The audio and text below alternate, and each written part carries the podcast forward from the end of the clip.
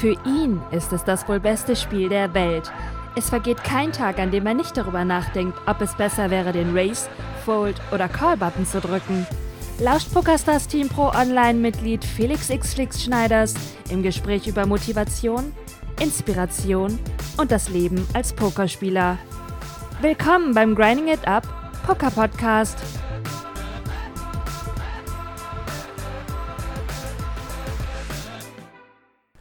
Hallöchen, liebe Pokerfreunde und herzlich willkommen zu einer neuen Ausgabe des Grind Poker Podcasts. Hier ist der Flix. Mein richtiger Name ist Felix, aber abgekürzt einfach nur Flix, schon seit meiner Kindheit. Und im Pokern bin ich bekannt als Xflix, auf PokerStars unterwegs, gesponserter Pokerspieler und Pokerstreamer.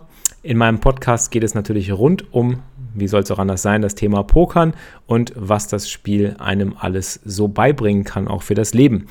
In diesem Podcast versuche ich euch den Pokersport näher zu bringen, versuche euch Strategie und Taktik zu vermitteln, aber vor allen Dingen auch euer Mindset zu stärken. Das ist ein wichtiges Thema, das es nicht nur im Pokern zu bewältigen gibt, sondern in allen anderen Bereichen, wenn man ein Business aufbauen will, wenn man in einem Sportbereich erfolgreich sein will, wenn man generell in irgendwas Erfolg haben möchte. Und ihr habt es ja auch schon in meinem letzten Podcast gehört. Falls ihr euch die Folge über das Mindset noch nicht reingezogen habt, würde ich euch das auf jeden Fall wärmstens empfehlen. Das ist eine meiner Lieblingsfolgen, einfach weil es mir da um eins meiner Lieblingsthemen geht, die mich auch wirklich am meisten geprägt und ähm, ja, gepusht haben. All diese Konzepte, was das Thema Mindset angeht, um mein Mindset zu bilden und zu stärken all die Routinen, die ich gebaut habe und so weiter. Ich möchte wirklich nochmal auf diesen Podcast verweisen, weil der ist mir persönlich sehr, sehr wichtig und ja, das war mir sehr am Herzen. In der heutigen Folge geht es auch wieder um das Thema Mindset, aber heute etwas spezifischer und zwar habe ich heute mal einen Gast und wir haben zusammen eine Session, eine Coaching-Session, eine man könnte fast schon sagen Mindset-Coaching-Session, keine richtige Poker-Coaching-Session, auf Twitch gestreamt. Das war gestern. Heute ist Dienstag, der Tag, wo ich den Podcast aufnehme und release. Gestern an dem Montag gab es dann ein Training. Ich mache immer ähm, für meine Stufe 3 Subscriber, also die Subscriber auf meinem Twitch-Kanal auf twitch.tv slash xflix, die mich monatlich mit einem Stufe 3 Abo unterstützen. Das ist das Abo für 24,99. Denen gebe ich dann immer auch die Möglichkeit, mit mir eine Stunde privates Training zu machen. Und äh, in dieser Stunde privates Training kann man, das wird live gestreamt und wir machen da wirklich alles, was euch Spaß macht, was ihr machen wollt, was ihr trainieren wollt. Ob es Handanalysen sind, ob es Fragen sind, die ihr beantwortet haben möchtet oder ob es ein ganzes Session-Review sein soll oder ob ihr auch mal wollt, dass ich euch über die Schulter gucke und euch dann nach den Händen sage, ob ihr die gut oder schlecht gespielt habt. Wie auch immer. Die sind gestaltbar und freigestaltbar. Das ist immer so eine äh, Sache von 40 bis 45 Minuten mit Vor- und Nach-Talk, Nachbereitung im Endeffekt. Und ähm, ja, das könnt ihr gerne als Stufe 3 Sub mit mir machen. Und das biete ich an. Das Ganze über meinen Discord-Kanal auch ähm, terminierbar. Das Ganze habe ich dann jetzt gestern zum vierten Mal insgesamt schon mit dem Riek gemacht. Riek, aka Tryhard Poker heißt der auf Twitch ist auch schon lange Zeit dabei, war auch schon ganz lange in unseren Trainings immer aktiv und hat fleißig mitgemacht. Ist Cash-Game-Spieler, hat mit Cash-Game angefangen, erst letzten Oktober 2018 und hat versucht, sich eine Bankroll aufzubauen und ist mehrfach gescheitert. Und ich möchte natürlich auch diese Seiten beleuchten und möchte euch natürlich auch näher bringen, was es bedeutet, mit diesen, ja, Niederlagen umgehen zu können oder was man aus diesen Niederlagen lernen kann und wie man sich im Endeffekt dann doch etwas aufbauen kann und was man für, für Konsequenzen aus diesen ganzen Versuchen eben auch ziehen kann. Denn mir selber ging es ja auch so, ich bin auch beim ersten Anlauf gescheitert und hatte viele Phasen, in denen es nicht gut geklappt hat und in denen ich auch fast das Handtuch schmeißen wollte. Darüber habe ich auch in meiner letzten Podcast-Folge schon gesprochen. Und heute möchte ich mit dem Rieg oder möchte, möchte euch mit der Session, die ich mit Rieg ge gehabt habe gestern, möchte euch damit natürlich irgendwo zeigen, dass ihr nicht alleine seid und dass ihr immer was aus diesen Dingen mitnehmen könnt und lernen könnt. Und ähm, ich möchte auch gar nicht lange jetzt rumtexten. Ich möchte euch einfach nur diese Session quasi als Audio-Podcast zur Verfügung stellen. Es war ungefähr eine Stunde. Ich hoffe, ihr habt viel Spaß dabei und könnt auch für euch etwas rausziehen, was euch weiterbringt, sei es jetzt im Pokertechnischen, aber auch in anderen Bereichen. Also all diese Dinge, über die wir gesprochen haben, sind auch völlig eins zu eins anwendbar auf andere Belange, andere Dinge, die man versucht zu verbessern. Und ja, ich wünsche euch ganz viel Spaß dabei. Jetzt geht's los. Und wenn ihr mal bei so einer Session live dabei sein wollt, dann würde ich euch empfehlen, einfach mal auf Twitch TV slash xflix vorbeizuschauen. Die Sessions streamen wir immer so um 15 Uhr rum. ähm, kurz bevor der Grind losgeht und bevor ich dann meine Session spiele. Und wie gesagt, das Ganze könnt ihr dann auch als Stufe 3 Subscriber bei mir buchen und äh, euch auf dem Discord-Server bei mir melden. Also, viel Spaß jetzt mit der Mindset Downswing Coaching Session mit Riek. Ja, wunderbar. Okay, Moment, ja. Hallo? Ja? Ja? Ja? Ja, er soll reinkommen. Er soll bitte ins, äh, in die Sprechstunde, er soll bitte in die Sprechstunde kommen, auf Discord. Ja. Ja. Ja, er hat einen Termin jetzt um 14 Uhr. Genau. Jawohl. Jawohl. Richtig. 14 Uhr Sprechstunde. Danke. So. Ja. Sprechstunde. Freunde, herzlich willkommen zum heutigen Pokertraining. Heute mal wieder in einer etwas anderen Art. Ihr wisst ja, ich bin gut für Überraschungen und heute gibt es wieder eine weitere Überraschung. Wir machen heute eine Runde Beratung. Sprechstunde bei Dr. Flix. Sprechstunde, Stunde bei Dr. Hasenbein hier. Das ist aber schon etwas. Das ist aber schon etwas. Das ist etwas. Das ist aber schon etwas, ja? Herr Baxter, das ist schon etwas. Das ist schon etwas. So, Freunde. Ton in Ton Stream, was ist da los? Hört ihr mich? Hört ihr mich gut? Alles gut? Ja? Wunderbar. Sind wir da? Sind wir live? Sind wir in Farbe? Sind wir bunt? Seid ihr in meiner Praxis? Ja, ihr seid in meiner Praxis. Okay, wunderbar. So, ja, das ist schon etwas. Ähm, ich bitte den äh, Herrn Riek aka Tryhard Poker in ähm, die äh, Sprechstunde ähm, und äh, werde mich auch dort hineinbegeben. Ja, ganz kurz nochmal zum ähm, Ablauf dieser heutigen Trainingsstunde. Das ist keine gewöhnliche Trainingsstunde, sondern es ist eine Spezialtrainingsstunde für einen lieben Stufe 3 Sub. Ich mache das ja immer sehr gerne und ich habe ja gesagt, ich werde einmal im Monat für jeden Stufe 3 Sub die Möglichkeit bieten, ein privates Pokertraining zu machen. In welcher Art und Form und ähm, ja, in welchem Ablauf das Ganze stattfindet, welchem Rahmen das stattfindet, das kann derjenige ganz selbst bestimmen. Ob wir da Turnier besprechen, ob wir da Cash Game besprechen, ob wir da Hände reviewen, ob wir zusammen ein Mindset-Training machen, so wie ich das zum, zum Beispiel heute mit dem Riek machen werde. Das bleibt ganz euch überlassen. Also Stufe 3 Subscriber sollte sich hoffentlich für euch so oder so lohnen. Also auf der einen Seite unterstützt ihr mich natürlich mit dem Stream, das weiß ich sehr zu schätzen und da danke ich euch sehr herzlich für. Aber im Gegenzug möchte ich euch natürlich auch gerne was Gutes tun und deswegen ein bisschen Einzeltraining mit denjenigen machen, die äh, mich so krass supporten und äh, damit meine Dankbarkeit ausdrücken. Und ich denke, so 45 Minuten, 50 Minuten sind angemessen dafür. Ja, die Behandlung wird jetzt eingeleitet. Ich werde jetzt äh, in das Behandlungszimmer gehen, werde jetzt in die Sprechstunde gehen und begrüße hier ähm, den Herrn Patienten, äh, Riek. Hallo Riek. Guten Tag. Hörst, hörst du mich? Ich, ich, weiß nicht, wie das hier mit, der, mit dem Setup klappt, aber vielleicht hörst du mich ja. Wir versuchen es mal gerade einfach. Sollte eigentlich funktionieren. So, erstmal Moin oder Abend. Wie viel Uhr ist es gerade bei dir? 21.05 Uhr. Wow, 21.05 Uhr. Das gibt's ja gar nicht. Das heißt, das ist jetzt gestern oder heute? Heute, sieben Stunden später. Sieben Stunden später. Ach du Scheiße, das heißt, wir hinken hinterher. Wir sind also in der Zeit ja. zurück. Ja, der Riek ist nämlich gerade immer noch. Das heißt auch immer, ich kann deinen Stream nicht zu Ende gucken. Ne? Ach shit, das heißt, du musst vorher ins Bettchen oder du schläfst ein. Ja. ich der schlafe ein. Okay. Ja, auf jeden Fall ist der Riek gerade in Hongkong, richtig? Jawohl. Was machst du da nochmal? Erzähl ganz kurz um den Kontext. Achso, ja klar. Also ich bin hier jetzt gerade und mache mein Auslandssemester und ähm, ja, ist aber eigentlich relativ entspannt, weil ich habe hier so Pass-Fail, was bedeutet, ich muss halt bestehen und das war's. Was auch ganz schön ist und ähm, dementsprechend schaue ich mir ein bisschen die Kultur an, ein bisschen die Leute. Ja, momentan bin ich in Hongkong, zwischendurch war ich auch schon mal reisen, mal schauen. Sehr nice, sehr nice. Ja, und pokertechnisch ist bei dir gerade der Wurm so ein bisschen drin. Du wolltest mir ein bisschen davon erzählen, wir wollten ein bisschen drüber sprechen, ne? Es ist ein bisschen schwierig momentan. Ja. Okay, pass auf, dann lass uns mal so beginnen. Also als, äh, als richtiger Arzt, der jetzt hier eine Sprechstunde macht, äh, muss ich natürlich auch eine sogenannte Anamnese vornehmen. Das heißt, ich werde mir jetzt hier schön auch Notizen machen. Du wirst mir jetzt erstmal erzählen, Herr Patient, Sie werden mir erstmal erzählen, was ist so Ihr Werdegang bisher gewesen, was ist so die Erfahrung, die du gesammelt hast und äh, wo befindest du dich gerade? Also so von Anfang an. Okay. Ich brauche mal so ein, so ein Wrap-up.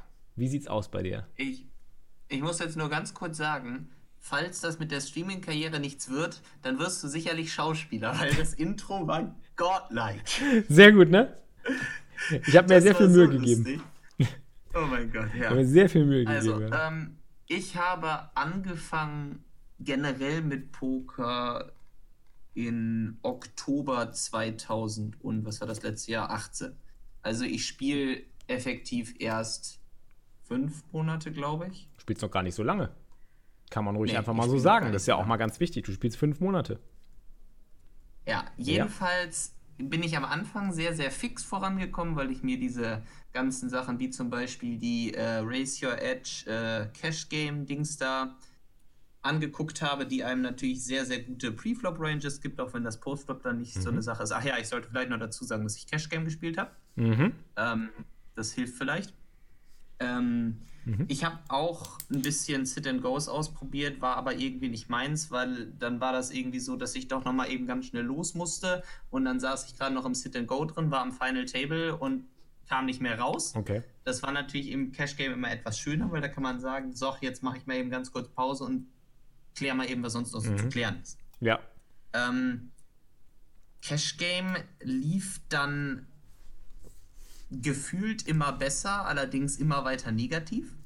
Okay. Also gefühlt war es so, ich, ich lerne immer was dazu, aber ich verliere immer mehr, was natürlich nicht mhm. ganz so schön ist. Ja. Ähm, das sind natürlich auf den Microstakes minimale Beträge, aber das ist natürlich vom Mindset her nicht so cool, wenn man nur verliert.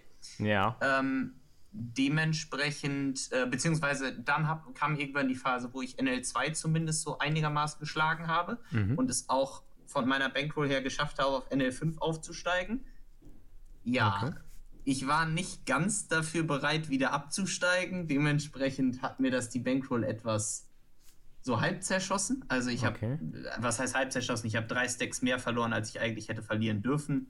Was natürlich auch nicht so ein Problem ist jetzt, seitdem ich hier bin, dank der nicht so schönen Regulation, muss ich, wenn ich dieses äh, Zoom-ähnliche spielen möchte und bei einem anderen wird mir langweilig, muss ich NL5 mindestens spielen, weil Party kein NL2 Zoom hat. Dementsprechend spiele ich da jetzt auf NL5 und das lief so schlecht, dass ich irgendwie jetzt in den letzten Tagen ein wenig daran gezweifelt habe. Okay. So, ähm, das ist so ein bisschen die Backstory. Ja. Äh, erzähl mal gerade generell jetzt der Downswing, den du jetzt gerade durchmachst. Wie groß ist der, wie, wie groß ist der ausgefallen und wie groß fällt der aus? Du meinst jetzt overall? Nee, jetzt der, also der letzte, du hast ja jetzt quasi einen richtig harten Downswing hinter dir. Wie ist der jetzt ausgefallen? Also wie, wie, wie, wie krass ist der ausgefallen? Ach so, äh, Sekunde, kann ich dir sofort sagen. Wenn wir jetzt davon sprechen, was ist das so der schlimmste Downswing gewesen, den du bisher jetzt erlebt hast? Oder war das der schlimmste Downswing? Das, das Schwierige, was man sagen kann, ist, ich hatte ja noch nie einen wirklichen Upswing. Okay. Es ging ja immer relativ konstant runter. Von mhm. daher äh, ist mein schlimmster Downswing meine gesamte Pokerkarriere mit wahrscheinlich okay. ungefähr, was sind das, minus 300 oder was. Also okay. nicht viel, aber es ist halt so, es, begonnen hast du mit welcher so Bankroll? Mit welcher Bankroll hast du begonnen damals?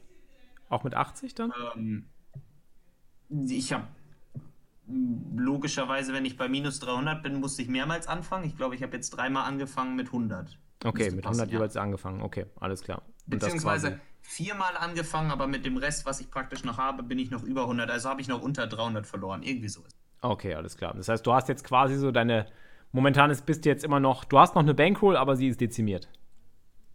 Ja, das mit dem dezimiert ist auch so eine Sache, weil ich habe die ja jetzt erst vorgestern wieder aufgeladen, von daher so dezimiert okay. ist sie jetzt gar nicht, aber mein äh, Mindset ist ein bisschen dezimiert. Dein Mindset ist dezimiert, genau, darum geht es ja auch heute. Jo, ähm, ja. was für Theorie hast du bisher gemacht? Was hast du für Theorie gepaukt? Ui, warte mal ganz kurz, ich kriege eine Dono von meinem Sunday für die Community. Hier die ersten 0,5 Prozent. Boah, danke schön, Blues Driver. gehen auf Flicks Kopf Hat, im Home Game. Das gibt's Gelaufen. ja gar nicht. Geil, geil, geil, geil, geil. Vielen, vielen Dank für die Dono. 1% von meinem Sunday Grind für die Community. Hier die ersten 0,5%. Die zweiten 0,5% gehen auf Flicks Kopf im Homegame. Also wisst ihr Bescheid. Wer mich heute im Homegame raushaut, in welchem Turnier, Blues Driver, der kriegt noch einen Fünfer. Der Blues Driver hat nämlich gestern das 330er Hyper geschippt. Glückwunsch. Alle mal GG in den Chat für den Blues Driver, bitte. So, zurück zu dir, Riek. Sorry. Ähm, erzähl ja. noch mal ganz kurz, ähm, was für Theorie hast du bisher gepaukt und ähm, wie bist du bisher daran gegangen, wenn du, sagen wir mal, äh, kritische Spots hast oder Hände hattest, mit denen du nicht ganz zurechtgekommen bist?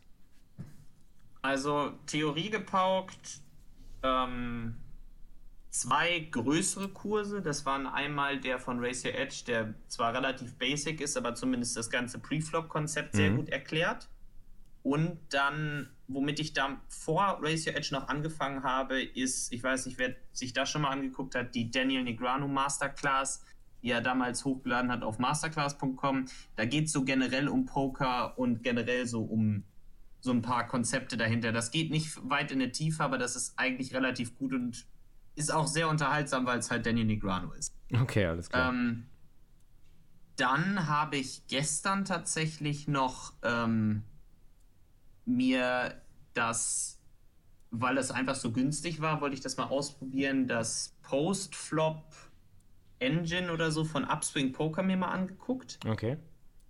Und erstaunlicherweise hat mir das tatsächlich für die 7 Dollar, die das gekostet hat, sogar geholfen, weil es geht da tatsächlich ja nur um Postflop und da geht es so ein bisschen um das Konzept, ähm, also Doug Polk macht es einem ein bisschen einfach, dass er sagt, es gibt vier Situationen von Händen. Situation 1, die wollen wir immer betten oder raisen, das sind die besten. Situation 2, das sind so mittelstarke Hände, Check Call, Check Call. Dann Situation 3, das sind die, die wir gut bluffen können, also auch betten oder raisen. Und die vierte ist dann Check Fold. Okay. Ähm, was mir tatsächlich so basic wie das klingt, sehr, sehr weitergeholfen hat, weil, um mal ein klassisches Beispiel zu nehmen, ich habe, weil ich mir vielleicht auch die falschen Sachen. Ach ja, übrigens, dein, dein Green Guide, den habe ich gerade vergessen. Den habe ich auch noch ah. nicht. Das sind so meine Ressourcen gewesen. Noch gefragt, ähm, Im ja. Green Guide zum Beispiel habe ich wahrscheinlich auch noch eine Sache falsch draus mitgenommen. Ich habe nämlich mal als relativ einfaches Beispiel auf einem Board, wo was relativ straighty flushy war, also mhm. mit meinetwegen zwei, zwei Kreuz und Ass Dame oder was, habe ich dann mit Dame X, also einem nicht, nicht wirklich guten Mittelpair, äh, groß gesiebettet, weil ich mir gedacht habe, das Board ist ja äh, Draw Heavy, ohne mhm. wirklich darüber nachzudenken, was es denn bedeutet, wenn der Gegner mich jetzt called oder raised. Weil natürlich mit dem Mittelpair ist das in der Situation wahrscheinlich dann nicht das Beste, gecallt oder geraced zu werden. Ja, okay. Dementsprechend, also ich habe dieses ganze ich habe tatsächlich mit den, mit den Preflop Ranges, die, die saßen dann irgendwann und dann habe ich tatsächlich nur noch gespielt nach, wie ist dieses Board und habe ich was getroffen. Ja. Und damit bin ich nicht so weit gekommen. Ja, verstehe. Verstehe. Du hast ja also wenig Gedanken eigentlich so um die Range des Gegners auch gemacht. Richtig, richtig. Ja. Ich habe mir nur, nur Gedanken gemacht über meine eigene Range und was kann ich hier repräsentieren, aber was der Gegner dann hat, war relativ egal. Ja, verstehe. Ich habe gerade mal ein paar Notizen nebenbei gemacht und ich habe hier mal so eine Zeichnung angefertigt, die könnt ihr euch mal gerade angucken, Leute. Äh, das ist so ein Standard-Lernkurven-Muster-Konzept. Also ich meine, meine, meine Sauklaue ist natürlich mal wieder äh, unterste Schublade.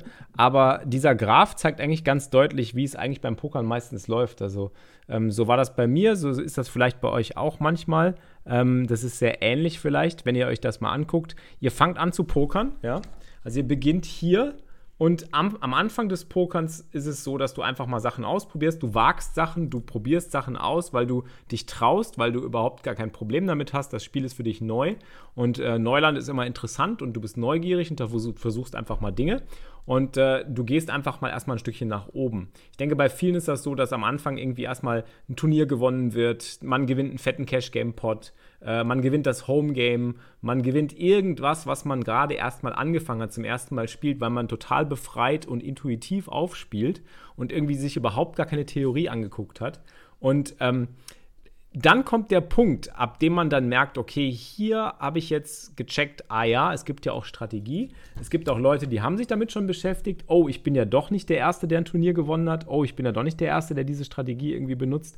Hm, da gibt es noch mehr. Da könnte ich mich ja mal einlesen. Und das ist ja das, was du jetzt auch gemacht hast. Du bist jetzt quasi hingegangen und hast dann äh, angefangen, dir Sachen anzugucken. Du hast dir den Raise Your Edge Kurs äh, reingezogen. Du hast dir wahrscheinlich auch ähm, aus meinen Guides was reingezogen, du hast äh, die Trainings hier mitgemacht, du warst ja eigentlich auch mal bei den Trainings dabei. Und dann fängt es an, yes. dass du versuchst, das, was du gelernt hast, und das hast du ja auch erzählt, genau dieses Phänomen, äh, versuchst in die Tat umzusetzen. So wie gerade sowas. Du hast irgendwas im Green Guide gelesen, wie du solltest auf Drawboards einfach mal groß betten, weil der Gegner kann ja eine ganze Menge haben, man sollte größer betten. Aber du hast dir gar keine Gedanken darüber gemacht, was du eigentlich hast und was du mit der Bet erreichen willst. Das ist auch ein wichtiger Punkt. Und, und wie die Range genau. des Gegners ich überhaupt aussieht. Ich habe einfach versucht, so ein bisschen Roboter zu spielen, ohne wirklich mir hinterher Gedanken darüber zu machen. Und das war ja. nicht ganz so gut.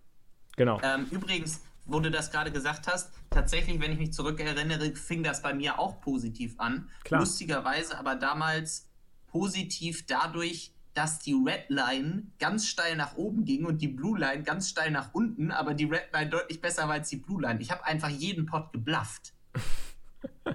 Aber das ist natürlich auch so eine Form von Unbeschwertheit. Wenn man das macht und damit durchkommt, ist das natürlich Richtig. gar nicht schlecht am Anfang. Richtig. Und ich glaube, das ist auch, führt auch zu diesen ersten Erfolgen. Und dann merkst du halt, ah, nee, ich bluff zu viel, die anderen bluffen nicht so viel, man sollte auch gar nicht so viel bluffen. Ich sollte irgendwie jetzt auch mal hier ein paar Value-Bets machen, ich sollte mal da ein bisschen größer betten, da ein bisschen kleiner betten. Und du versuchst es in die Praxis umzusetzen. Und das ist da, wo die Scheiterpunkte äh, anfangen. Also wo du anfängst irgendwie zu scheitern und dann in so einer Art in so eine Art äh, ähm, Abwärtstrend zu gehen, in so einen Downswing verfällst quasi, unabdingbar. Und äh, in diesem Downswing ist es halt wichtig, die Motivation hochzuhalten. Und ich bin sicher, dass du dich gerade in diesem Stück hier befindest. Du bist jetzt gerade sogar ja, vielleicht an dem Tiefpunkt. Du bist gerade in diesem Punkt, wo du quasi in diese Kuhle gefallen bist und das Gefühl hast, du hast Poker gar nicht verstanden. Das ist nämlich das, was du mir auch gesagt hast oder das, was du mir beschrieben Richtig. hast. Ne? Dass du irgendwie richtig. das Gefühl hast, dass deine Konzepte und alles, was du bisher gelernt hast, dass du das überhaupt nicht richtig umsetzen kannst und gar nicht mehr richtig das Fundament so da ist und du hast das Gefühl, du machst irgendwie nichts richtig oder du kommst irgendwie gar nicht mehr genau. weiter vom Fleck. Ne? Ja. ja.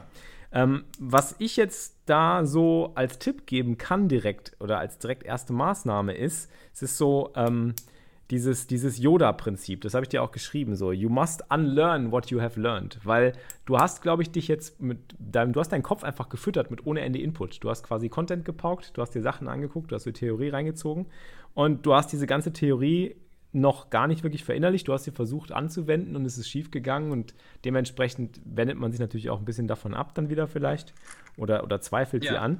Ähm, ich glaube, es ist echt gut, wenn du erstmal wieder anfängst, so dieses, ähm, dieses, also es ist die erste Möglichkeit, dieses befreite Aufspielen zu erlernen. Halt wirklich einfach, dass du anfängst, wirklich neugierig zu sein und zu schauen, so, was muss ich tun, um NL5 zu schlagen? Weil du hast ja NL2 schon geschlagen im Endeffekt, ne? Wenn ich das richtig äh, Im sehe. Endeffekt ja, beziehungsweise ich weiß nicht, ich weiß natürlich nicht, ob das jetzt irgendwie langfristig als geschlagen gilt. Mein Hold'em Manager sagt immer noch, dass das negativ ist. Das liegt aber auch daran, dass ich ja einmal ein eine Bankroll sozusagen da, das hatte ich ja damals ganz am Anfang gesagt, ich glaube im November. Das mhm. war ja einfach Lehrgeld, hast du ja auch gesagt, damit muss ich einfach praktisch zurechtkommen. Und danach, mit der Bankroll danach, habe ich dann NL2 geschlagen. Okay. Und äh, wie viele Was Hände, weißt du, wie also viele Hände NL, das waren? Äh, auf NL2 mhm. insgesamt? Ja. Muss ich mal eben ganz kurz schauen. Ich glaube, ich habe die Daten auch hier im Hold'em Manager. Eine Sekunde.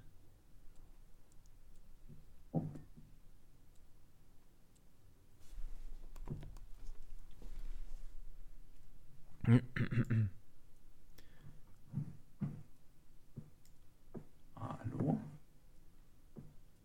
Fresh? Jupp. Ja, irgendwer will er noch nicht. Weiß noch nicht warum. Der braucht noch ein bisschen warm zu werden.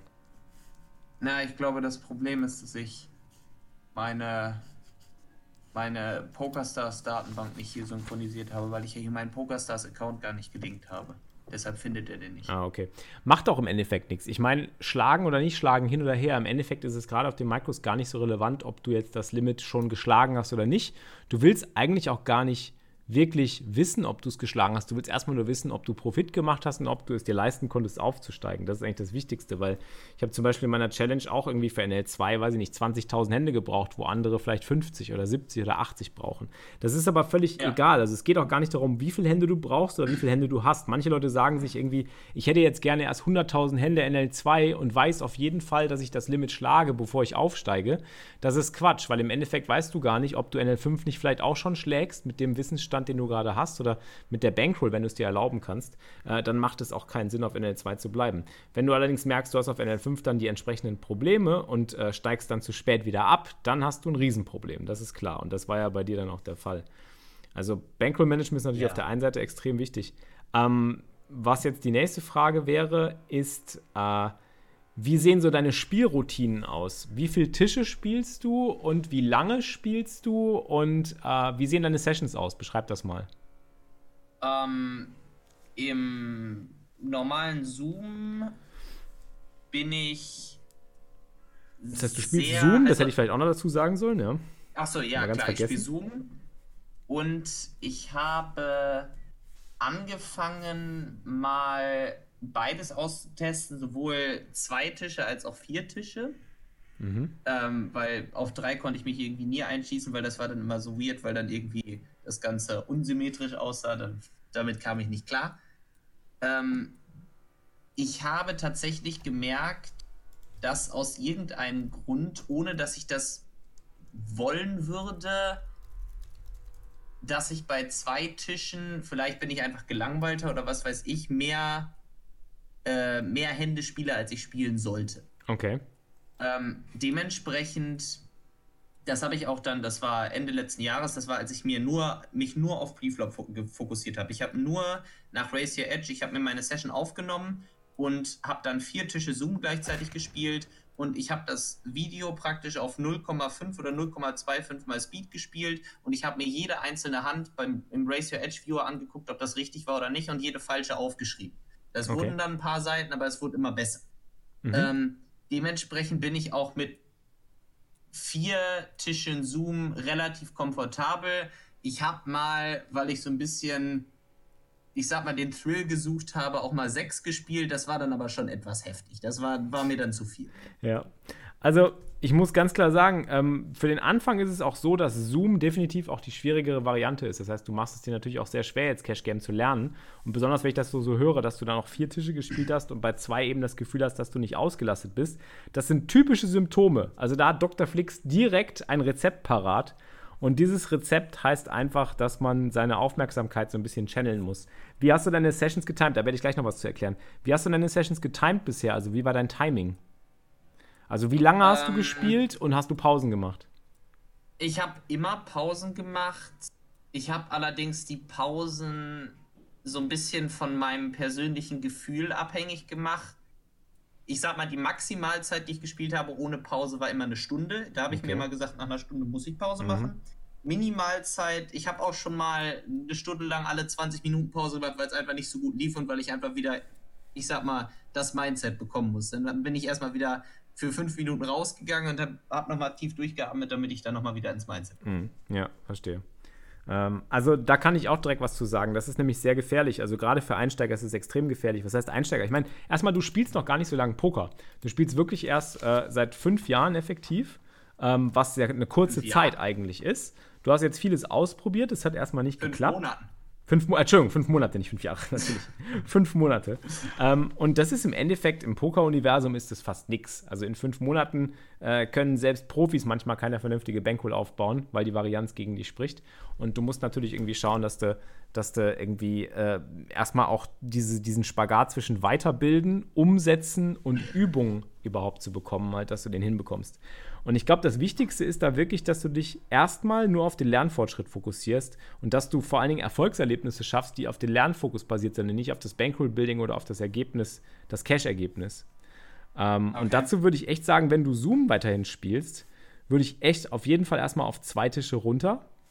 Ganz wichtig, auch immer so alle 30 Minuten eine Pause einzulegen. Das ist extrem wichtig, finde ich, weil Zoom, du bist ständig unter Beschuss da eine Stunde durchzuhalten und dann auch diese ganzen emotionalen Rollercoaster mitzumachen, wenn du Stacks verlierst, Stacks gewinnst und dann, wenn es gut läuft, bist du äh, himmelhoch jauchzend und wenn du fünf Stacks verlierst, weil irgendwie die Cooler alle kommen oder weil die Setups kommen, äh, dann ist man irgendwie total frustriert. Ähm, das hältst du über einen langen Zeitraum nicht durch. Ich würde sogar fast irgendwie auf 20 Minuten Taktung runtergehen, also irgendwie so 20 Minuten Session grinden, äh, an zwei Tischen. Und das Wichtige ist auch, dass du aus jedem 20-Minuten-Segment, wenn du Zoom spielst, immer irgendwas mitnimmst. Also irgendwas zum Beispiel so, hey, in diesen 20 Minuten lag mein Fokus irgendwie auf, weiß ich nicht, drei Bad Pots spielen. Die habe ich besonders schlecht oder besonders gut gespielt. Oder irgendwie, hm, ich habe gerade eben irgendwie Second Pair auf einem Draw Heavy Board groß angespielt und ich habe gar nicht gecheckt, warum. So, und nach den 20 Minuten kannst du dann mal reevaluieren re und sagen: So, Herr, Moment, ich habe da gerade Scheiße gebaut, lass mich das doch nochmal angucken. Dann lass mich deine Hand nochmal kurz rausholen, die boomen oder die aus dem Hold'em Manager oder Pokerchecker irgendwie markieren und dass ich die dann später reviewen kann. Das finde ich ganz wichtig. Okay. Das ist eigentlich die beste Pausen- Zeitnutzung, die du hast als Cash-Game-Spieler. Weil du hast einen Luxus als Cash-Game-Spieler, ja. Du kannst ja deine, deine Pausen timen und takten, wie du willst. Du bist ja nicht gebunden an irgendwelche 5-Minuten-Pausen. Du kannst jederzeit Pause machen. Und vor allen Dingen kannst du auch, und ich finde das ganz wichtig, weil ich kenne das von mir selber von damals, den Emotionen gerecht werden. Weil Emotionen wirst du immer haben beim Pokern. Du wirst dich irgendwie frustriert fühlen, wenn es scheiße läuft und du wirst irgendwie auf den Tisch hauen, wenn du dreimal in Folge deine Asse geknackt bekommst, Preflop. Ähm, und das ist völlig okay. Ja, aber danach halt zu, zu akzeptieren, dass man gerade so ein bisschen angesäuert ist und dann eben eine Pause zu machen und zu schauen, hey, Moment. In der Pause nochmal ganz kurz tief durchatmen und gucken, hey, gibt es denn irgendwas, was ich außer den Assen noch irgendwie hätte besser machen können oder anders machen können?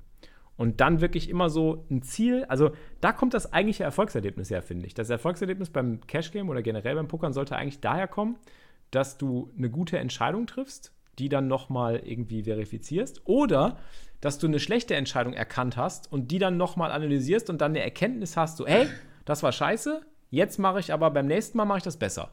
So, und da musst du die Erfolgserlebnisse drauflegen. Ich finde, da musst du so eine Umgewichtung quasi vornehmen, damit du ja, eben nicht so abhängig davon so bist. Mhm. Ein so ein Erfolgserlebnis, das fällt mir gerade ein. Also, ich weiß nicht, wie, inwiefern ich das jetzt als Erfolgserlebnis bezeichnen möchte, aber ich hatte ungewöhnlich lange, also wirklich sehr, sehr lange. Ich glaube, so bis, na, lass es Mitte September, äh, Mitte Dezember gewesen sein, hatte ich überhaupt keine Ahnung über das Konzept vom Donken und vom Seabetten. Ich habe einfach gesagt, ich habe getroffen, dann bette ich, egal ob ich ja. donke oder nicht. Und als ich dann mit dem Blind Pirat eine Session gemacht habe und der mir gesagt habe, du donkst zu viel und meine Frage war, was ist denn Donken? Da hat er gesagt, äh, das Von gucken wir uns jetzt nochmal an. Naja, aber das, das, das war so ein ich weiß nicht, ob ich das Erfolgserlebnis nennen möchte, weil das war natürlich dann sehr basic, aber. Doch, doch, absolut, weiß, das ist ein Erfolgserlebnis. Du bist wieder einen Schritt weitergekommen, du hast wieder was mehr verstanden. Ähm, da sprichst du aber auch schon wieder direkt den nächsten Punkt an. Ich meine, das sage ich ja sowieso schon. Ähm, sich Leute suchen und sich mit Leuten zusammentun, die das Gleiche machen wie du oder das Gleiche durchmachen und die genauso motiviert sind.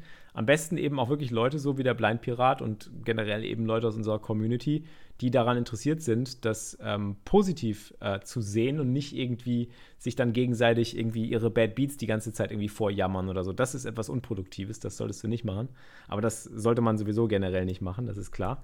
Ähm, das wäre so der eine, der, der eine Punkt, den du abseits vom, vom Grinden halt noch machen kannst. Ähm, und denjenigen dann immer Hände zu zeigen. Danke für den ähm, Sub. Da kommt gerade ein Sub rein Auch von Bollo Shack. Danke dir für den vier Monate Resub. Leute, Sub auf, auf in den Grind. Auf in den Grind. Ja, wir gehen auch gleich auf in den Grind, aber erstmal machen wir noch Verarztung von Mr. Riek, weil der Riek, der braucht ein bisschen ähm, Support hier in seinem Downswing.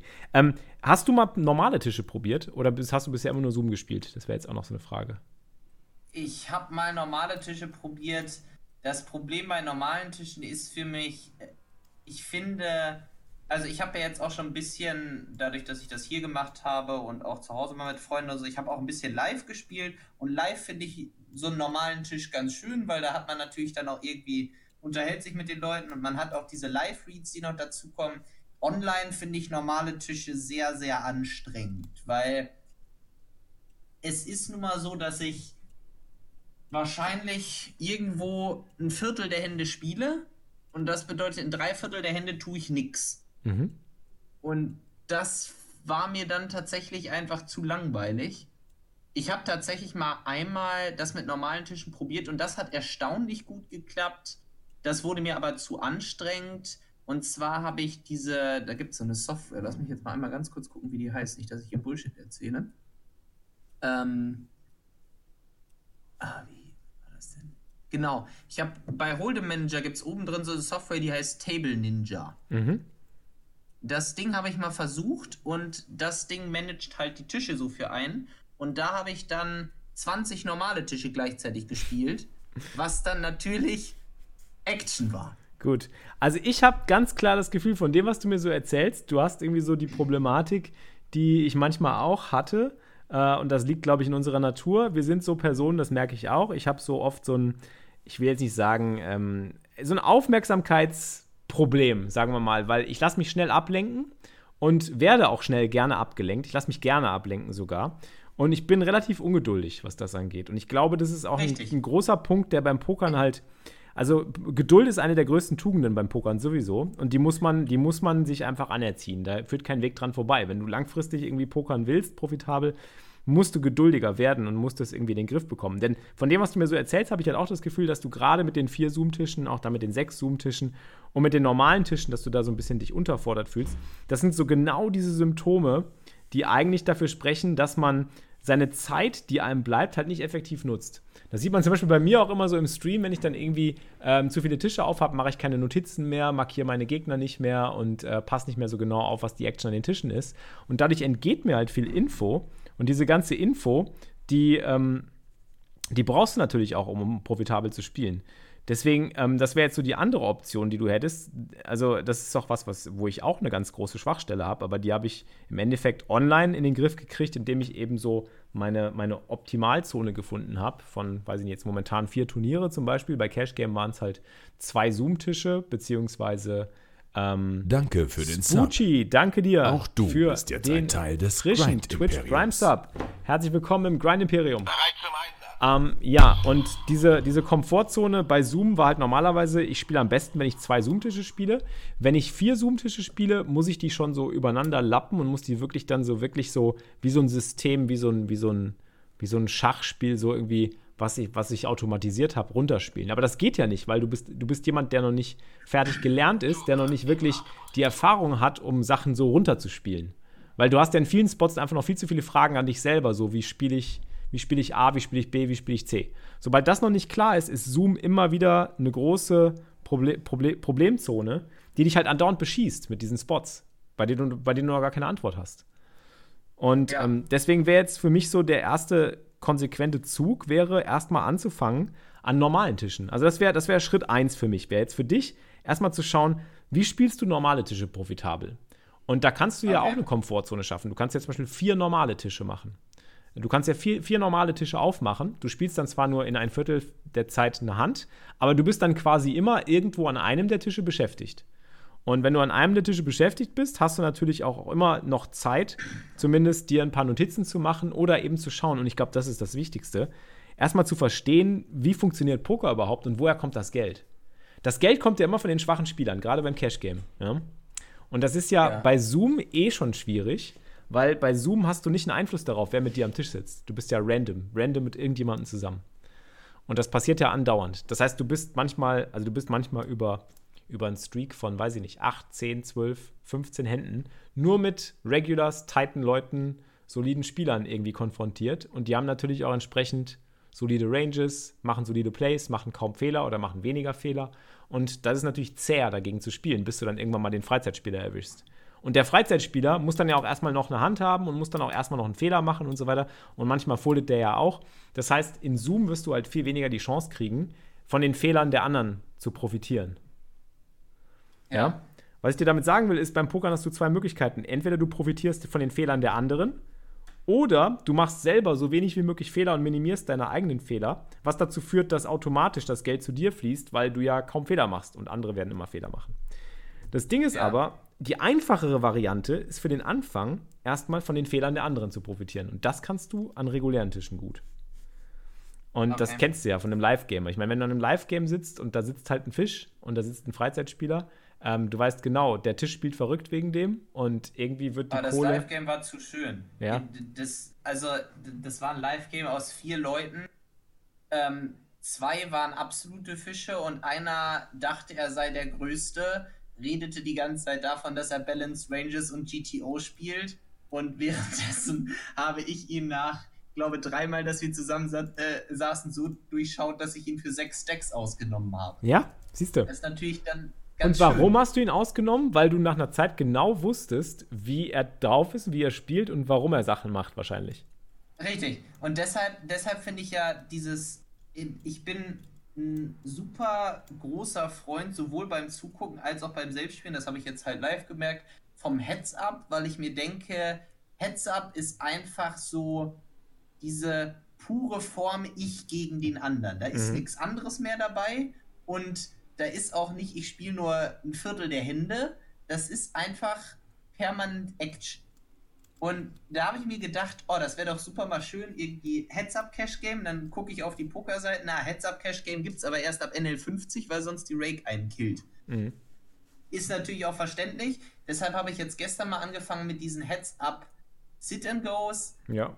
Sind ganz cool, weil das von der, von der Idee her ganz schön ist. Ich bin aber einfach nicht unbedingt ein Fan davon, dass es dann irgendwann ist, ich habe 15 BB und der Gegner hat 12 BB und jetzt geht's rein, obwohl das irgendwie nicht so eine wirkliche Hand ist, mit der ich es reinkriegen möchte. Das ist dann halt ICM und das ist dann halt nicht dieses Deep Stack Cash Game Heads Up Poker, was mir eigentlich so viel Spaß macht. Verstehe. Also äh, du hast schon auch, ja, ich meine, du weißt schon, wo du hin willst langfristig. Da ist schon ja, so ein mein bisschen. Mein Ziel ist ganz sicher Cash Game Heads Up. Ja, okay dann ist ja schon mal relativ klar, wohin es gehen soll. Aber bis dahin musst du natürlich auch noch gucken, dass du in meinen Augen halt die Basics drauf kriegst. Und ich glaube, die Basics kriegst du echt drauf, wenn du mal wirklich anfängst. Also, das sind so die Optionen, die du hast. Ich würde mich an reguläre Tische setzen und da einfach mal den Fokus darauf legen, zu schauen, wer ist der Freizeitspieler, denjenigen zu markieren. Wenn du keinen Freizeitspieler findest, bist du es wahrscheinlich selber. Das ist nämlich genau wie bei Rounders. Rounders sagt ja auch so, dieser typische Spruch so, wenn du in einer halben Stunde nicht erkannt hast, wer der Sucker am Tisch ist, dann bist du es selber. Das ist wirklich so. Und du musst ja. einfach erkennen können, okay, das ist der Spieler, das ist der Schwächste, das, ist das schwächste Glied am Tisch, von dem kommt die Kohle, von dem mache ich das meiste Geld und ich weiß auch genau wie. Das heißt, ich raise den, ich werde gegen den gut Value betten, ich werde gegen den nicht bluffen und so weiter und der wird mich ausbezahlen und so weiter. Ich kann auch overbetten gegen den und der wird das bezahlen oder ich kann ganz klein gegen den betten und der wird halt irgendwie ausrasten, der wird mich raisen und ich liebe das. Also all diese Dinge, die du auch beim Heads-Up dann irgendwann ausnutzen willst, wenn du Heads-Up gegen einen, einen Gegner spielst, kannst du in dieser regulären Cash-Game-Variante gut umsetzen, weil du gegnerspezifischer arbeitest. Ja. Okay. Und deswegen würde ich dir empfehlen, erstmal zu gucken, das sind so die zwei Optionen oder die zwei Modelle für Cash Game, um das zu lernen jetzt am Anfang. Und zwar genau jetzt. Ich danke Ihnen, Lord Vader. Vielen, vielen Dank, lieber Kaipi Spätz. Leute, Sub-Hype im Chat, das ist ein Stufe 3 Sub. Was für ein Wahnsinn. Geil, Kaipi, danke, danke. So, nochmal zurück zu dem Punkt. Ähm, also, du weißt ja, dass du langfristig Richtung Heads-Up möchtest und ich glaube auch, hier PLO-Nerd sagt gerade im Chat, ähm, der Cash-Game Heads-Up stirbt so langsam auch ich, aus. Ich glaube auch, dass das langfristig nicht sustainable ist, weil viele Leute irgendwann aufhören werden, Cash-Game Heads-Up zu spielen, weil sie merken, sie verlieren zu viel Kohle, weil der Spiel, in, einem Heads, in einer Heads-Up-Situation wirst du einen schwachen Spieler halt unglaublich schnell ausnehmen können. Weil du hast ja die Schwachstellen ja, des Gegners offen so, auf dem Tablett, du spielst jede Hand gegen ihn. Ne? So, genau, das ist das, was mich so daran reizt. Ich sage, ich spiele dagegen ein ja. und wenn ich den einmal geknackt habe, dann habe ich ihn geknackt. Ja, deswegen, ich glaube, das, das ist natürlich auch, also vielleicht ist dann auch irgendwie, bin ich da auch so ein bisschen jetzt geblendet, zum Beispiel, was weiß ich, es gibt ja eine Menge Leute, die das damals bei Heads Up gemacht haben in den Glory Days of Poker, was weiß ich hier, Doug Polk, wie der, der hat seine, ja, hat der hat seine Kohlen mit Heads Up hauptsächlich gemacht und weil er eben natürlich, ja, genau, genau das, das ist der Punkt. Ja. Weil er seine Gegner irgendwann kannte. Und das ist das, was ich so. Ich glaube aber bei Heads Up Sit and Goes bist du da schon auf, der richtigen, auf dem richtigen Weg. Also Heads Up Sit and Goes sind echt eine gute Möglichkeit, ähm, das halt so diese Kombination zu bekommen aus, du spielst gegen den gleichen Gegner die ganze Zeit, aber es ist auch gleichzeitig nicht dieser, dieses Problem, dass er, dass er andauernd zu viel gegen dich verliert und dann automatisch du alle leer spielst und dann irgendwann keine Gegner mehr hast, die schwächer sind, sondern äh, oder einfach nur zu viel, zu viel Rake bezahlst. Das kann natürlich Heads Up dann auch passieren. Ähm, yeah. Deswegen, ich finde normales. beim, beim, also die ist wahrscheinlich bei Stars besser, das ist ja generell so ein bisschen so, aber beim 1.10er bei Party, ne, Party nehmen die einen mit der Rake aber komplett aus. Da ist die Rake irgendwie 8% oder so. Und danach ja, wird sie das, dann beim 220er auf 5. Das Ding ist, das Rake spielt nur dann wirklich eine große Rolle, wenn deine Edge nicht groß ist. Und die Edge sollte ja im Heads-Up eigentlich maximal groß sein. Das heißt, im Endeffekt wirst du dann trotzdem langfristig mehr Gewinn machen können, wenn deine Edge groß genug ist. Aber die muss erstmal groß genug werden und ich finde, da musst du erstmal hinkommen. Deswegen finde ich ganz gut, dass du diese Kombination machst. Ich finde Heads-Up Sit and Goes ganz gut zum Trainieren. Aber ich finde auch wichtig, dass du Cash Game halt lernst von der Pika auf eben auch, wie man Okay. bestimmte Spielertypen ausnimmt. Weil genau da willst du ja auch hin. Du willst ja gegnerspezifisch arbeiten. Und Zoom ist nicht gegnerspezifisch. Zoom ist halt generisch. Zoom ist ein, ein Format, wo du ein solides Preflop und auch Postflop-Fundament brauchst, was du noch gar nicht hast, auch nach dieser kurzen Zeit noch nicht, wo, weil noch zu viele offene Fragen bestehen. Du hast mich auch letztens gefragt, ob du dir einen Solver zulegen sollst, deswegen, ob das irgendwie besser wäre. Und ähm, ich finde das ganz, Ja, ganz. das habe ich hier noch, habe ich hier noch als Frage formuliert. Wie lerne ich am besten aktiv? Also Genau. lieber so zuschauen und über jede Aktion nachdenken oder halt, also natürlich auch immer mit der Community. Ähm, oder soll ich tatsächlich dann einzelne Spots, die ich öfter sehe, irgendwie in irgendeinen Solver eintragen, damit ich weiß, was denn da richtig ist? Was weiß ich, was mache ich mit Top-Set auf einem trockenen Board? C-bette ich, wenn ja, wie groß?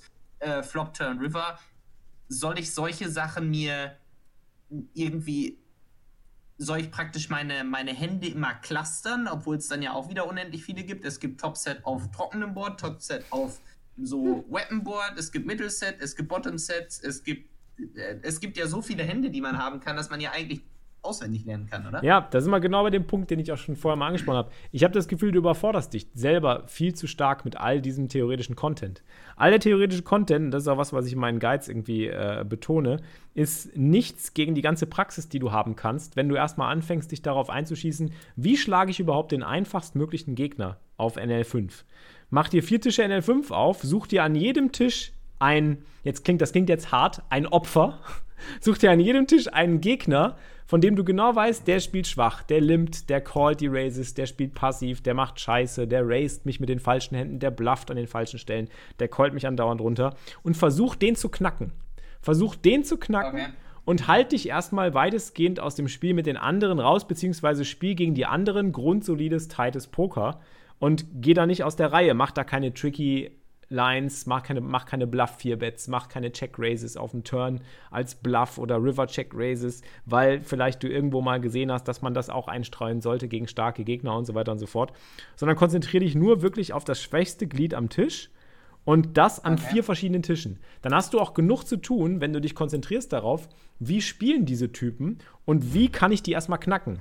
Und sobald du einen Gegner geknackt hast, kannst du anfangen dann zu gucken, okay, wenn ich jetzt davon noch mehr finde, ist das ja eine Kategorie und diese Kategorie von Gegnern, ich habe ja einen von, schon mal geknackt, ich weiß jetzt, wie die ticken, also weiß ich auch generell, wie ich sie langfristig jetzt besiegen kann. Und dann wirst du merken, okay, NL5 reguläre Tische kann ich schlagen mit dieser Art und Weise, wie ich jetzt gerade spiele.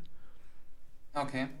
Und deswegen ist das Wichtigste, da einfach zu schauen, nicht irgendwie dir einen Solver zu holen und zu gucken, was schlägt der Solver vor, was ist das optimale Sizing und wie viel soll ich jetzt hier betten, was steht im Green Guide, ich sollte zwei Drittel Pot betten, sondern mach dir selber beim Spielen aktiv Gedanken so, du spielst jetzt gegen diesen Typen und der Typ callt dich und glaubst du wirklich, dass der jetzt foldet, wenn du bettest? Oder glaubst du wirklich, er callt dich jetzt mit einer schlechteren Hand, wenn du bettest? Und wenn die Antwort ja ist, dann bettest du und dann überlegst du, naja, aber der callt ja auch sowieso, das heißt, ich kann auch größer betten. So, wenn er, und äh, die einfachsten okay. Gedanken sind oft die besten, also einfach sich Gedanken zu machen während des Spiels aktiv. So, wenn ich jetzt bette, welche schlechteren Hände callen mich?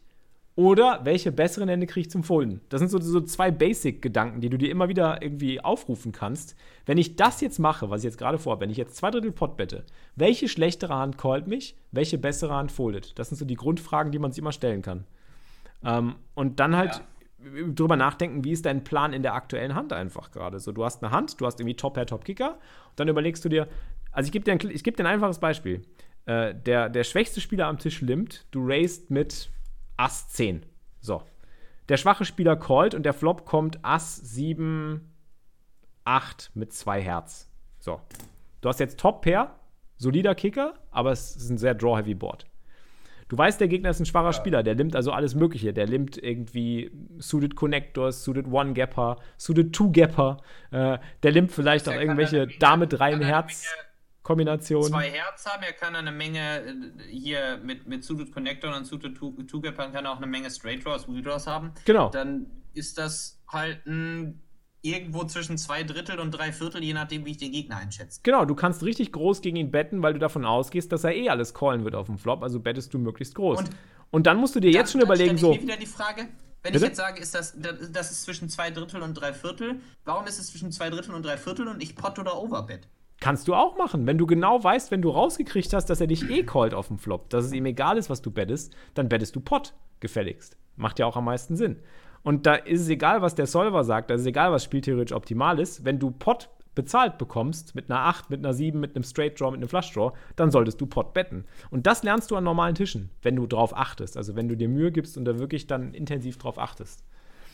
Und okay. wenn du dann einfach mal schaust, wie reagiert der Gegner, dann wirst du merken, okay, auf dem Board brauchst du aber auch einen Plan. Also das ist ja der nächste Schritt. Du brauchst auch einen gewissen Plan. Du musst sagen, okay, mit Ass 10 kriege ich jetzt auf Ass 7, 8 nicht unbedingt drei Straßen Value.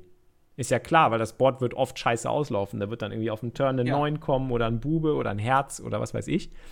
Also Obwohl musst du dir vorher schon überlegen. eigentlich doch nicht so schlecht ist zum Barreln, oder? Nee, aber. Die 9 habe ich ja dann wieder extra Equity. Das stimmt, das stimmt. Aber der Gegner wird auch oft sich verbessern auf irgendwie Pair plus Straight Draw, Pair plus Flush Draw, vielleicht auch zwei Paar, vielleicht auch ein Flush, vielleicht eine Straße und so weiter. Und da musst du halt vorsichtig sein. Was du dir halt vorher überlegen musst, ist so, wie viel Value willst du aus der Hand kriegen gegen den Spielertypen und auf welchen Straßen holst du das meiste?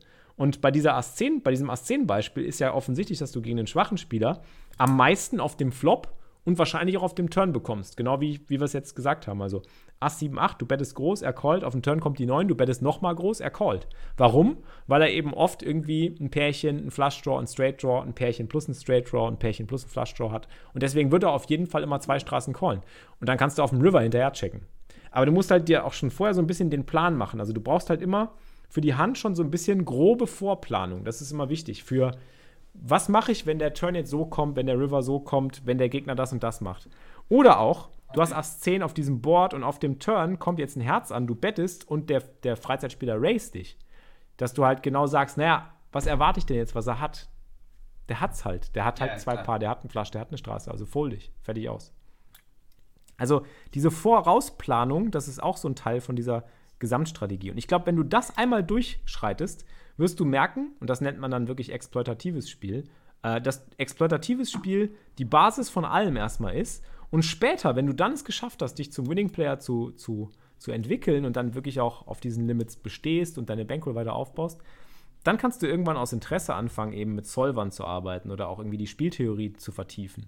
Aber bis dahin ist das meiste okay. wirklich, und das hat auch, glaube ich, Stolmers gerade eben schon im, im, Chat gesagt, üben, üben, üben und einfach trainieren. Und, und diese Zeit, die du, die du hast, wo du unterfordert dich fühlst, die würde ich echt nutzen, um an diesem normalen Tisch einfach was zu machen und einfach zu gucken, wer ist, ähm, wer ist welcher Spielertyp, wen kann ich wie am besten mit welcher Strategie ausnehmen, äh, wie kann ich am besten ähm, äh, gegen diesen Spielertypen den meisten Profit rausholen.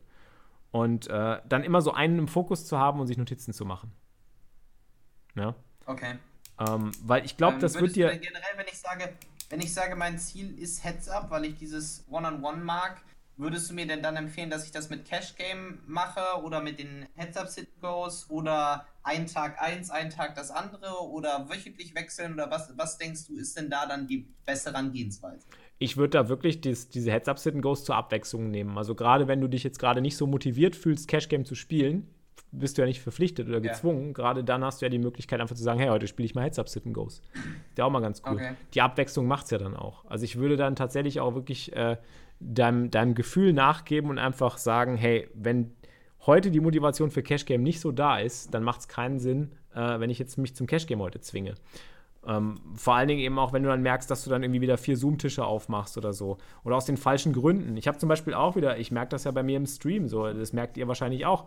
Wenn ich sage, so am Ende der Session nochmal schnell, komm, wir müssen jetzt noch ganz schnell hier diese Zombie-Challenge clearen dann spiele ich mein schlechtestes Cash-Game-Spiel ever. Dann werde ich auch Kacke spielen. Dann setze ich nicht alles irgendwie ein, was ich an, an mentaler Energie habe und an, an, mentaler Kraft und, und, und spiele einfach nicht gut. Und das, das wirkt sich natürlich direkt auf meine Winrate, aber auch auf meine Motivation und meine, meine, meine, meine, mein psychologisches Befinden einfach aus. Und das ist nicht gut, gerade beim Pokern. Du musst dir halt, musst dir halt positive, positive Erfolgserlebnisse schaffen. Und die kannst du dir nur selber schaffen, indem du dir halt erreichbare Ziele steckst. Und ein erreichbares Ziel kann nicht sein, 10 Stacks gewinnen oder irgendwie heute mit Plus aus der Session rausgehen, weil das hast du nicht unter Kontrolle. Deswegen, okay. das Ziel müsste dann sein, heute halt Spieler markieren, Notizen machen, immer schauen, dass ich den schwächsten Gegner finde und an einer Situation arbeiten. Also keine Ahnung, äh, drei Bet Pot oder ähm, keine Ahnung, Value Bets auf dem Turn oder auf dem River oder so. Dünne Value Bets auf dem River zum Beispiel. Auch ganz wichtig. Gerade gegen schwache Spieler. Ja. Ja, eben ganz kurz nochmal. Ich hatte gerade nebenbei das von Vitrex im Chat, Chat gesehen mit den neue Ranges lernen müsste. Die Ranges für Head Heads-Up Sit and Go, die habe ich mir gestern komplett durchgepaukt, weil ich äh, ich musste einfach mal was Neues machen und bis dahin liefen dann auch die äh, Heads-Up Sit and Goes ganz gut. Mhm. Ja, ich meine, bei Heads-Up ist es ja sowieso so, klar, du kannst da Ranges pauken, aber das Ding ist auch vor allen Dingen, ähm, bei Heads-Up passt du dich eh an und solltest halt einfach so auf generelle Richtlinien achten. Also ich glaube, da spielst du irgendwie fast 80 bis 100 Prozent der Hände, wenn du den Button hast und spielst yeah. halt so 50 bis 60 Prozent der Hände out of position. Genau, genau. Das hängt dann von der, von der Race Size ab. Ich genau. habe dann eine, eine Chart für 2x, eine für 2,5, eine für 3x gelernt, eine 3-Bet-Range und eine Open Race. Ja. Also, also ich habe nur, hab nur fünf Ranges gelernt, das ist okay. Nicht. Also um das nochmal ganz kurz zusammenzufassen, was mir wichtig ist, um, dein, um deine Motivation jetzt wieder so ein bisschen äh, zu entfachen für Cash Game, äh, ich würde dir empfehlen, du hast zwei Möglichkeiten. Also entweder spielst du zwei Zoom-Tische und das machst du dann immer so für ungefähr 20 Minuten. Also jetzt kommt das Rezept von Dr. Schneiders. Ja. Äh, das eine Rezept ist, du spielst jeweils zwei Zoom-Tische immer für 20 Minuten und setzt dir in dieser 20 Minuten Zeit immer ein klares Ziel. In dieser Session achte ich jetzt auf einen bestimmten Spot, den werde ich mir dann nach, der, nach den 20 Minuten rausschreiben. Den werde ich mir dann angucken, ob ich den richtig gespielt habe. Also C-Bet-Sizing oder Turn-Bet-Sizing oder ähm, Verhalten im 3-Bet-Pot oder äh, äh, dünne Value-Bet auf dem River. Einfach einen Spot, wo du dir nicht sicher warst und den eben rausschreiben und nochmal durchgucken und vielleicht auch irgendwie nach Feedback fragen bei uns in der Community oder im Discord-Server. Ähm, das wäre die eine Variante, immer diese 20-Minuten-Taktung und immer mit dem Ziel, es muss einen Lerneffekt geben aus jeder 20-Minuten-Session. Das ist das Erfolgserlebnis. Okay. Ähm, und das andere wäre eben vier reguläre Tische und wirklich immer mit der Prämisse, ich suche mir das schwächste Glied am Tisch. Ich suche in, an jedem Tisch von diesen vier Tischen immer den schwächsten Spieler und versuche zu knacken, wie er tickt, wie er spielt und ihn auszunehmen. Das ist dann das Ziel. So. Und nach dieser Devise kannst du dir natürlich auch dein Erfolgserlebnis schaffen, weil wenn du den schwächsten Spieler gefunden hast und weißt irgendwie, ja, der spielt so und so, hast dir Notizen gemacht, hast du ja schon ein Erfolgserlebnis und weißt, okay, ich habe schon wieder einen Spielertypen kategorisiert. Also auf Wahlfang gehen. Genau. Und ich glaube, so lernst du am besten die Basics und kriegst vor allen Dingen jetzt erstmal dieses ganze, diese ganze Theorie, die du dir jetzt überall reingezogen hast, die, von der alle reden, erstmal so ein bisschen Abstand von und, und siehst mal, was die Praxis beim Pokern eigentlich ausmacht. Also ganz wichtig, wichtig ist einfach diese praktische, praktische Umsetzung. Dass du das erstmal hinkriegst. Und das musst du für dich alleine äh, durch, durch, durch Ausprobieren und durch, durch, durch, äh, durch Machen und durch Zielsetzung einfach am Tisch erschaffen. Quasi selber erschaffen. Und eben die Abwechslung durch Heads-Up-Sitten-Goes. Das finde ich auch ganz wichtig. Wenn du mal einen Tag keinen Bock auf Cash hast, weil es nicht gut läuft oder weil du dich nicht motiviert fühlst, dann eben hast du noch ein Format, was du ausprobieren kannst. Heads-Up Sit and Goes. Von mir aus auch ein normales Hyper-Turbo. Das Format sollte dann auf, äh, auf Cash Game bleiben. Nicht unbedingt. Ich würde ja dann einfach, das, das Hauptformat, es, es kommt ja darauf an, was du spielen willst. Du willst halt Cash Game. Also Cash Game ist für dich ja auch am, am schönsten. Du magst ja Cash Game am liebsten. Das ist ja genau dein ja, Ding, ne? Die Frage ist halt, mein, mein Ziel am Ende ist Heads-Up Cash Game, weil Heads-Up macht mir extrem viel Spaß und Cash Game mehr als Turnier. Okay. Jetzt dann ist die Frage, komme ich nach Heads-Up Cash Game am besten mit Heads-Up Sit and Go, Wechsel zu Cash Game oder Six-Max Cash Game, Wechsel zu Heads-Up? Mit beidem, mit beidem. Ich würde ich würd, ich würd es nicht ausschließen. Ich würde beides nicht ausschließen. Beides okay. kann dir helfen.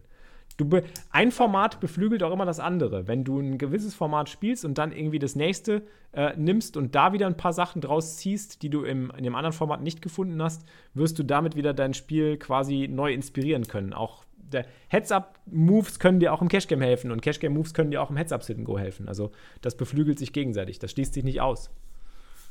Okay, ähm, super. Ja, also das würde ich probieren. Das würde ich echt so probieren.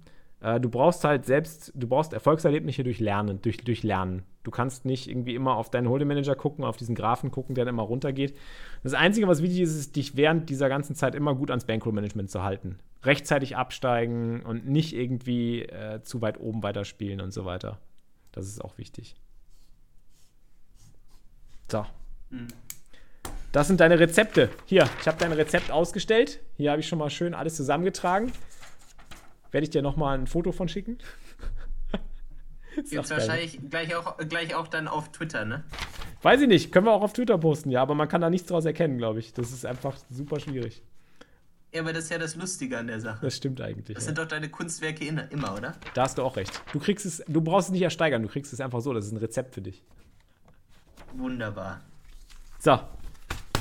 Und jetzt würde ich sagen, leg los, wenn du kannst. Erfolg im Grind. Dankeschön.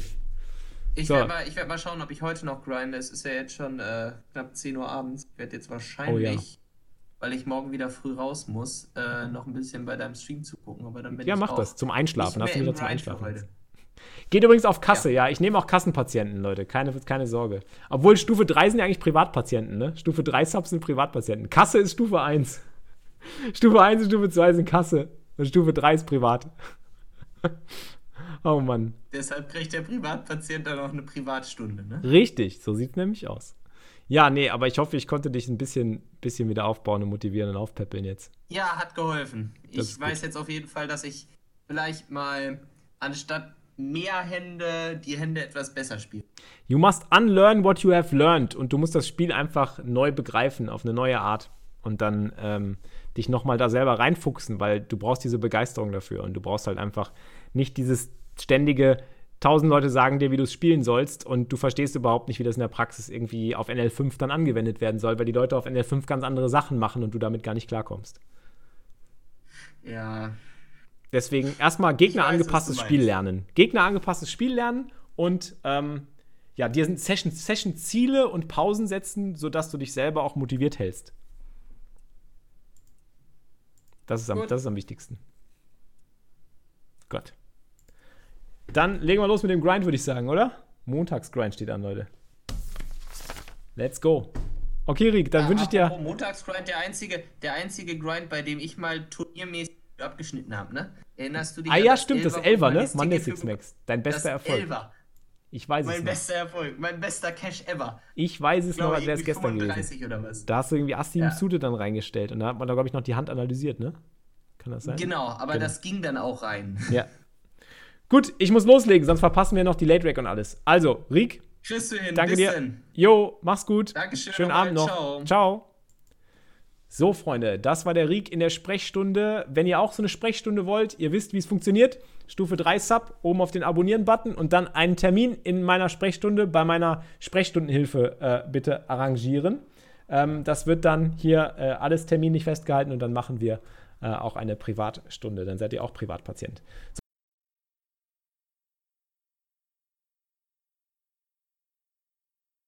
Ja, Leute, ich hoffe, diese Session hat euch auch irgendwie weiterhelfen können und euch angesprochen in den Bereichen, in denen ihr vielleicht auch noch Schwierigkeiten habt, gerade wenn es um das Thema Downswing geht, wenn es gerade nicht so gut läuft. Das muss nicht unbedingt zwangsläufig nur mit Poker zu tun haben, das ist ja auch auf alle anderen Lebensbereiche übertragbar. Und ich würde mich natürlich wie immer über Feedback freuen zu dieser Podcast-Folge. Schreibt mir gerne auf den Social-Media-Kanälen und besonders freuen würde ich mich über ein Review auf iTunes. Und an dieser Stelle möchte ich nochmal ein Dankeschön sagen an meinen Sponsor PokerStars. Dieser Podcast wird gesponsert von der weltweit größten Online-Pokerseite PokerStars, die auch mich sponsort für meinen Stream. Und falls ihr noch keinen PokerStars-Account habt, könnt ihr euch einen erstellen, bekommt mit meinem Deposit-Bonuscode noch 30 Dollar on top auf eure erste Einzahlung von 20 Dollar. Könnt damit also schon mit einer 50 Dollar Bankroll loslegen und habt ein bisschen Kapital zum Ausprobieren. XFlix30 ist der Code XFLIXX30. Wenn ihr den nutzen würdet, unterstützt ihr mich auch. Das würde mich sehr freuen. Jetzt bin ich raus. Macht's gut. Ich wünsche euch eine schöne Woche, wo auch immer ihr seid. Möge der Grind mit euch sein. Bis zur nächsten Podcast-Folge. Ciao, ciao. Das war's für dieses Mal, liebe Pokerfreunde. Ihr habt immer noch nicht genug? Mehr Poker-Content mit Felix bekommt ihr täglich um 15 Uhr live auf grindingitup.tv. Bis zum nächsten Mal beim Grinding It Up Poker Podcast.